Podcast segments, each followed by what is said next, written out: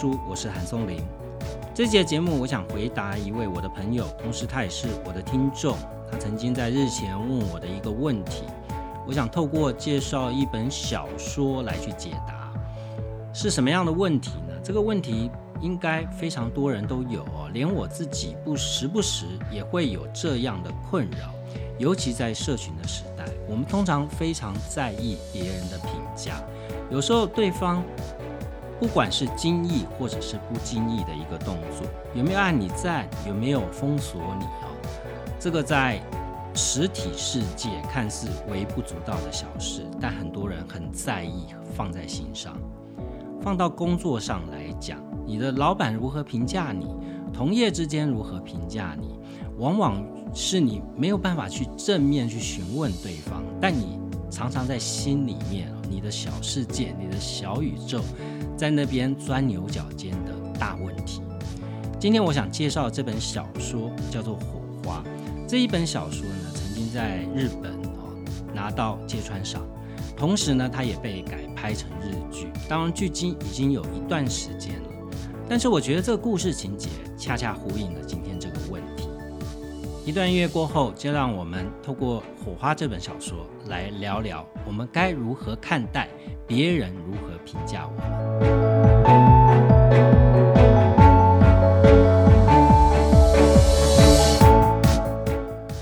问题的这位朋友，他其实算是人生的胜利组了哦。他之前曾经在大陆工作，那回到台湾，更特别的是，他原本学的是教育，所以他大部分在到国外工作的生活圈里面，其实跟他原本。呃，从童年一路到学生时代的朋友圈是完全不同的。他以前在老家的一些好朋友们，大部分现在都是做老师了。那他的年纪在三十出头啊，所以他有非常多的朋友，其实都已经走入家庭了。那现在也有孩子，可能都是处于一种家庭生活的状态。但是呢，他现在是一个企业的专业经理人哦。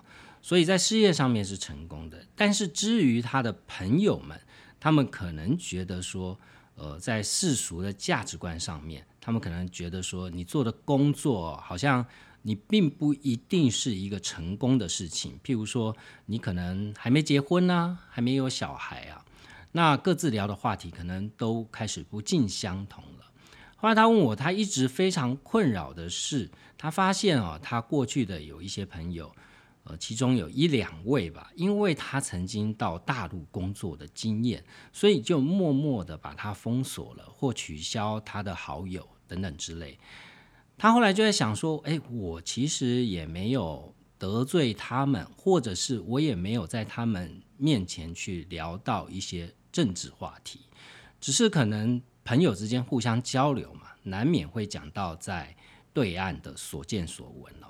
就因为这样，所以导致被封锁啊，他心里实在是过不去哦。难道多年的友情就这么如此不堪一击吗？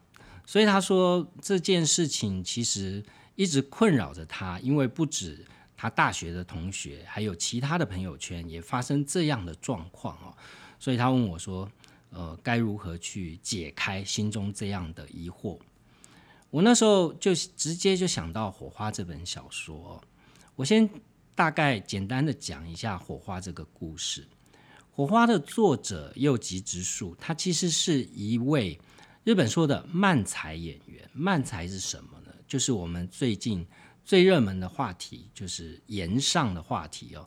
脱口秀演员，其实某一个程度，他有点算日本的脱口秀，但他更接近中国的相声。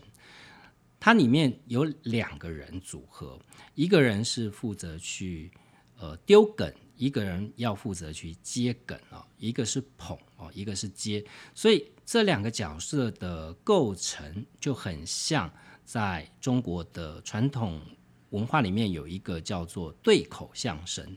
那日本的漫才的确培育出非常多的艺人，非常多的明星。这本书的作者右吉直树，他本身也是一个因为漫才而被娱乐圈发现，后来在呃许多的综艺节目里面曝光，取得极高知名度的艺人。他曾经在男女纠察队里面曝光，虽然我在曾经看过男女纠察队，我并没有对这个人留下太过深刻的印象，但他因此也是名利双收哦。他后来写的这本小说，他在呃漫才圈也算是一个艺术，因为他非常喜欢太宰治。呃，读了非常多书了，所以他的梗哦，比一般的漫才纯粹以夸张的动作来取乐观众是有一点不太一样的。他写的这本小说呢，也很特别。这本小说里面的主角叫做德勇哦，那德勇本身是一个，你可以把它看作是喜剧圈里面有一点呃科技宅性格的这样的一位漫才演员哦。德勇跟他的搭档哦，从他从学生时代就立志要当喜剧演员。那德勇呢，他的特色是什么？他的特色就是他喜欢做一些恶趣味。所谓的恶趣味，就是他喜欢开一些嗯比较间接的玩笑。譬如说，我在书里面看到他讲了一个段子，这个段子是以鹦鹉啊这样的宠物来当做主题。一般来讲，鹦鹉。作为宠物之后，大家都会想要教鹦鹉说话，对吧？尤其你回到家，鹦鹉如果可以问你说“呃，欢迎回家”这样子的一个问候，你会觉得哇，我要养了一只善解人意的宠物哦。他就以这个作为一个发展，他就说：“诶，我今天养了一只鹦鹉，然后呢，它非常通晓人性，所以当我回到家了以后，它就会跟我打招呼。所以他们两个人就在台上演了起来，就说：‘叮咚，叮咚，哦。’呃，我回家了。那这鹦鹉就说：“你回家了，欢迎回家。”然后再来就说：“那你也顺便去把老人年金缴一缴吧。”他就德勇就是喜欢玩这种呃有一点恶趣味的东西。但是这样的作品其实在日本的漫才圈并不是一个主流哦，他们喜欢更浅显易懂的笑话，所以德勇就一直处在这个我到底该。迎向主流，还是要坚持我自己当初做漫才的一个理想。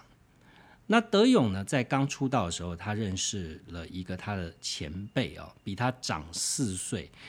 他看过他的一次表演。那这个前辈呢，叫做神谷。他一直把这个神谷当作是一个神的存在，因为他觉得他的表演就是他心目中的。既有实力又不流于俗，非常坚持自我的这样的一个喜剧表演，再加上神谷起步的早，所以在知名度各方面呢，也比德勇强很多。所以在德勇刚出道的时候，就把神谷当作是神一样。神谷本身他也看到了德勇的才华，所以这两个人就变成了好友，他们就常常的厮混在一起。但是随着时间慢慢的过去啊，德勇的这一对搭档开始得到了一些出头的机会，他们开始到电视上面去参加综艺节目的演出，开始曝光，甚至开始他们个人的专场演出哦，他们出场走红的滋味，在德勇的心中就开始纠结，他心目中的所谓的喜剧之神、漫才之神。还是像神谷这样的人，他勇于去面对他想要讲的题材，他宁可丧失掉往电视发展的机会，他也要讲他心目中认为厉害的笑话。不管是评审给他什么样的评价，他都坚持他自己的理想。那德勇本身就陷在这个困境啊，他一方面电视的制作人告诉他，你必须要有一些夸张的手势。夸张的动作，比较浅显易懂的笑话，要去把你那个觉得很好，但觉得很有理想的笑话，要变得更简洁易懂哦。但是德勇心中就非常的挣扎。在这个同时，神谷这位虽然非常有才华的喜剧演员，但是他不向市场低头，不向市场妥协，所以他的身世就慢慢的开始往下跌，到最后他。处于一种没有工作可做的状态啊。那在这个时候呢，德勇他面对到这个，他到底要不要往大众靠拢，又同时看到神谷的沉沦，引起他内心非常大的痛苦。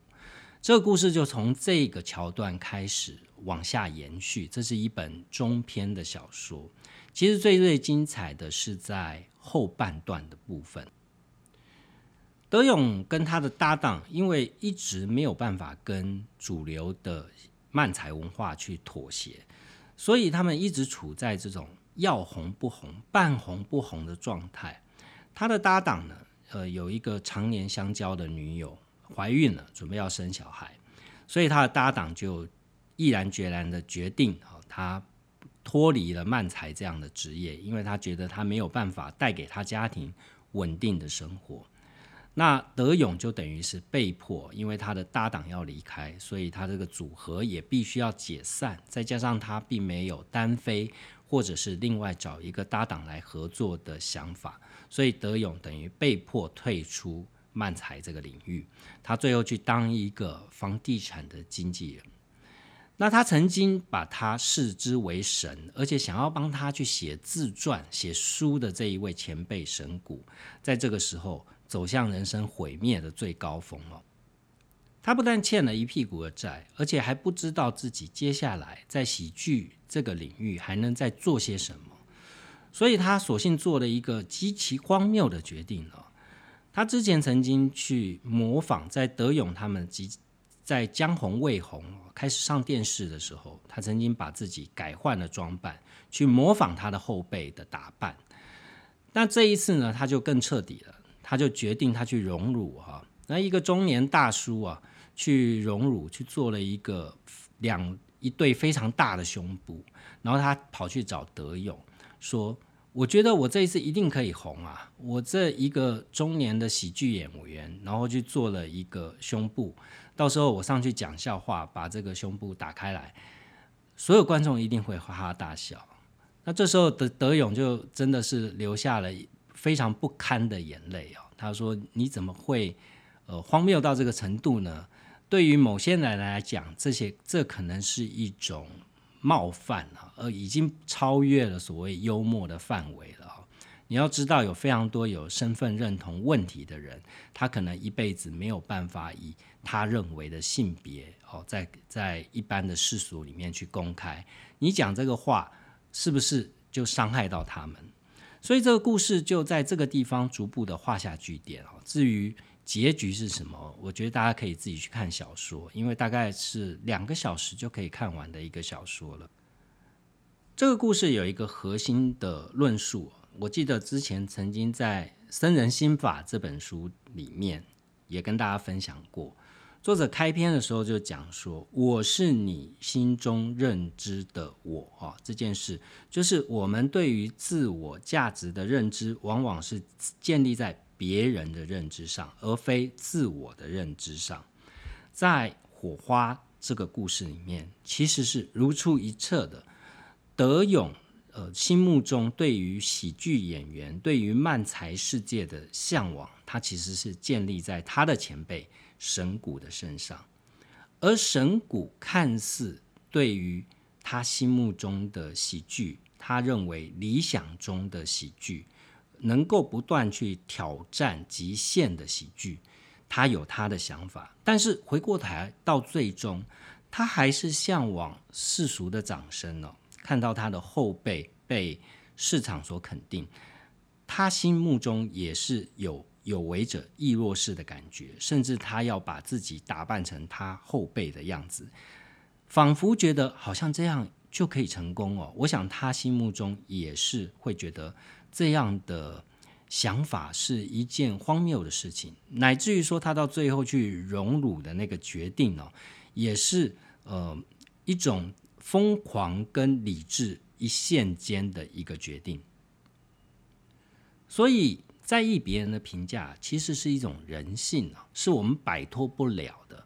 你可能无形中被在意别人看法这件事给制约了，但是我们没有办法逆着性子做人啊。所以，其实在意别人评价这件事并没有错。事实上，它也是我们成功的一个主要的动力来源之一。人都是需要别人的肯定，需要他人的鼓励。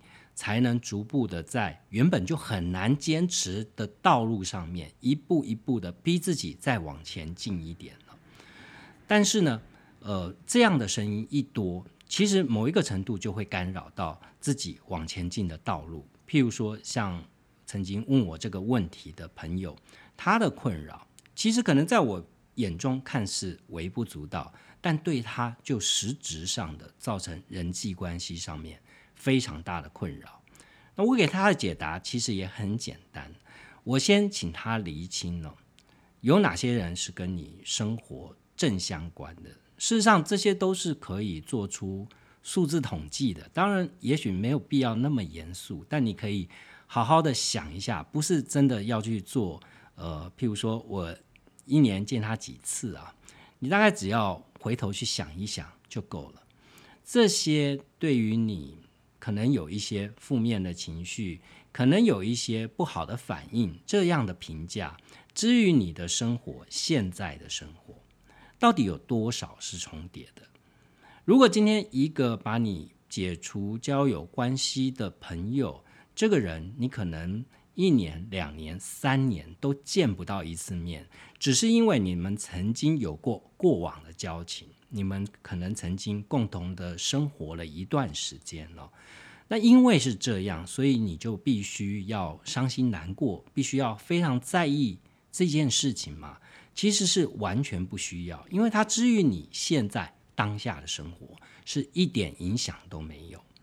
我就跟他举一个例子：你现在在台北工作，你当年是在台南长大，那当初你一起长大的其中一位朋友，你们已经超过五年没有往来。我所谓的往来是没有真正见到面哦，可能是偶尔讯息往来而已。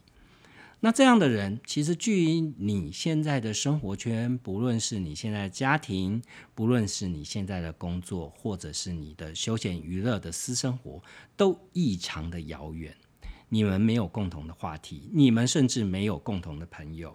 他今天做的对你来讲，任何的一个评价，嗯，是你需要在意的吗？其实你完全不需要在意哦。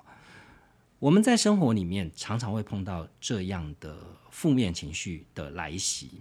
我觉得解决负面情绪最直接的方法就是先把它归类，哪一些负面情绪是至于你当下有关系的，先把它 narrow 哈，先把它窄化到对我当下影响最大的是什么，从这个部分开始做起。如果今天，对你有负面情绪，或对你自己会产生困扰的这样的评价，是跟你现在生活息息相关的。那当然值得你花上很多时间去检讨自身也好，去跟对方维系一个良好关系也好，这都是值得去做的。但是如果今天这件事距离你非常遥远，你甚至连花一点时间的力气，我觉得都是不需要的。它只会增加你的呃。更多的烦恼而已。除了人际关系之间的评价，我们其实更在意的是工作上面别人怎么去论断我们。这这个领域呢，其实除了你是员工啊，你的老板的评价直接涉及到你的利益。如果你是一位创业者，你又会非常在意你的同才、你的同业跟你有互相往来的，不管是上下游的业者。他们怎么样去评价你这个人，以及评价你的公司哦？曾经这个问题也非常非常的困扰我。我曾经有一段时间是非常执迷，当然出版业应该不止我一个人啊，有非常多人是沉迷在看排行榜这件事情。呃，如果你的书没有上排行榜，你就会担心外界是不是看你是江郎才尽，觉得你做不出新东西来。那如果说你的书上了排行榜，好像又觉得说有那么一丝骄傲哦，但实际上，呃，对于你自己的帮助，排行榜真的是可以去论断一切嘛？这个问题，呃，实际上困扰我，困扰到曾经有过一两年，我是需要去跟专业的心理咨商师来求助的。那后来其实慢慢的去消化这个问题，也不是太难。心理咨商师其实好处是，它可以去引导你去思考，去解决你心中无法去破解的那个难题跟困惑。这个难题跟困惑，往往是一个非常简单的一个点。其实到最后，你想通了这个点，你往往会觉得说：“我以前怎么那么笨呢？就这么简单的事情，为什么我偏偏就想不懂？”但心理咨商师的专业就在这个地方。我记得我刚开始看心理咨商师的时候，我从来没有过这样的经验，我也不觉得我需要去依靠这样的专业人士来帮我解惑。所以一开始我的心态是保持着说，我觉得你会问我什么问题，我准备接招啊。这其实是代表你处于一种防卫心很重的状态。你去看看，说我。就看看你到底能够突破我的心房到哪里哈。但是心理咨商师其实每天都在面对这样的人，他们其实很知道说，呃，他们的病人会有一个什么样的状态。所以心理咨商师在做咨商的时候，他其实不是在问你问题，他是在导引你去讲出你可能想要讲。或者是你不能讲出来的话，可能在我们心里面都有一些被制约的事情，一些很黑暗的事情，我们在平常是不会对我们自己以外的人去说的。这时候他就扮演这样的角色，去导引你不断的用讲出来这件方式来去做思考。我后来破除掉我那个迷思，其实也是一个非常简单的转念呢。透过这些不断的谈话，我开始意识到，就是别人认为我是不是能够持续推出所谓的畅销作品这件事，到底跟我自身有什么关系呢？我开始去思考到，说我最重要的是维持我公司的良好运作，公司可以获利的同事的生活跟工作都可以处在一种。愉快的状态，我个人也可以处于工作跟生活的平衡，这应该是我创业最最重要的目的吧。我创业不是为了去赢得更多人的肯定而创业，而是为了谋求自己更快乐的生活而创业。如果一旦想通了这件事，其实别人怎么评价你，别人觉得你在这个领域里面有没有什么表现，就。显得比较没那么重要了，在你心中，你也不用时时刻刻不断的像是被制约的一样去关心这件事情。就像在《火花》这本小说，我们在里面看到非常典型的理想派人物，像是神谷这样的喜剧演员，他认为说别人都在演一些流俗的东西，都丧失了漫才原本的精神。他曾经有一句话说：“真正的漫才演员，即便他在卖菜啊，都是在说笑话。”所以，当这件事变成了他的一个所谓的漫才喜剧演员的职业指标的时候，他认为真正的喜剧演员是应该是这样。但是放在他自己的身上的时候，他却仍然在意哦自己有没有红，有没有。呃，到底有没有输给他的后辈啊？看到他的后辈在呃知名度上面超过他，在事业上面超过他，他就难免会有一些得失心的，有一些成败竞争的心态。所以其实道理很简单了，你今天同样的标准，你放在讲一个大道理是一回事，你有没有办法把这个大道理同时也放在自己身上？如果你能够从一而终，假设今天像神谷这样的角色，就算他被整个漫才圈给唾弃，他在漫才圈里面没有任何出头的地方，他仍然坚持说，即便我在卖菜，我也可以讲笑话。如果他走上了这一条路，搞不好让他在另外一条路因此而开花结果，他也不会去做出像呃为了。讲一个好笑的笑话，而跑去荣辱这样荒谬的事情，对吧？所以，对于我那位朋友跟听众啊，他的问题，我试着用最简单、最做起来最不麻烦的方式去回答他，就就是当你碰到你非常在意别人的评价，你产生了非常多负面情绪的时候，请你试着去简化它，你去简化你的对于评价的在意的范畴，你到底在意哪一些评价，以及这些评价至于你现在的生活到底有产生什么样的影响？你不断的去简化它，去 narrow，到最后留下你真正在意的事情是什么？把这你真正在意的变成你现阶段人生追寻的一个标杆，用这个当做你的核心理念，这样你做起事来，你就不会有熟手两计的困惑，你不会。呃，彷徨，我到底要该这样做还是该那样做？我到底该讨好这个人，还是就此跟他断绝关系哦？你就不会再这样彷徨了。或许他也可以去看看《火花》这本小说，或许从书里面他会找到比我回答出来更好的答案。《